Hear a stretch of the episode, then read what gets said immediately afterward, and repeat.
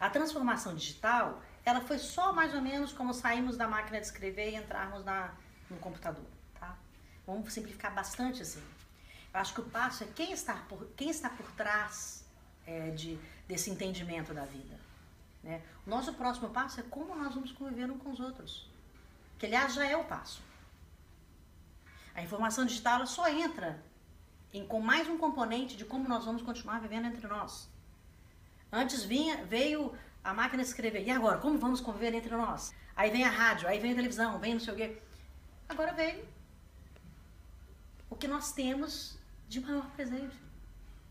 Tá tudo liberado, gente. Digo, tudo informação. Você encontra a informação que você quiser. Agora, adianta? Se você não souber escolher, você vai para dark internet.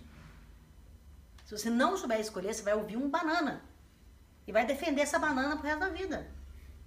Então, entender quem é você e saber fazer escolhas maduras, conscientes, que, que você saiba o impacto que você causa no seu vizinho, na pessoa mais próxima, e aí depois os. Primeiro, quem você vive do lado.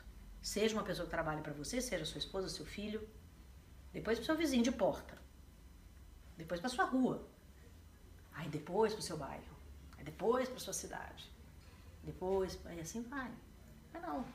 Você quer entender logo o mundo, não tem condição. Então começa, sabe? Parece muito óbvio mesmo. E é óbvio, a vida é óbvia. Sinto te dizer, né?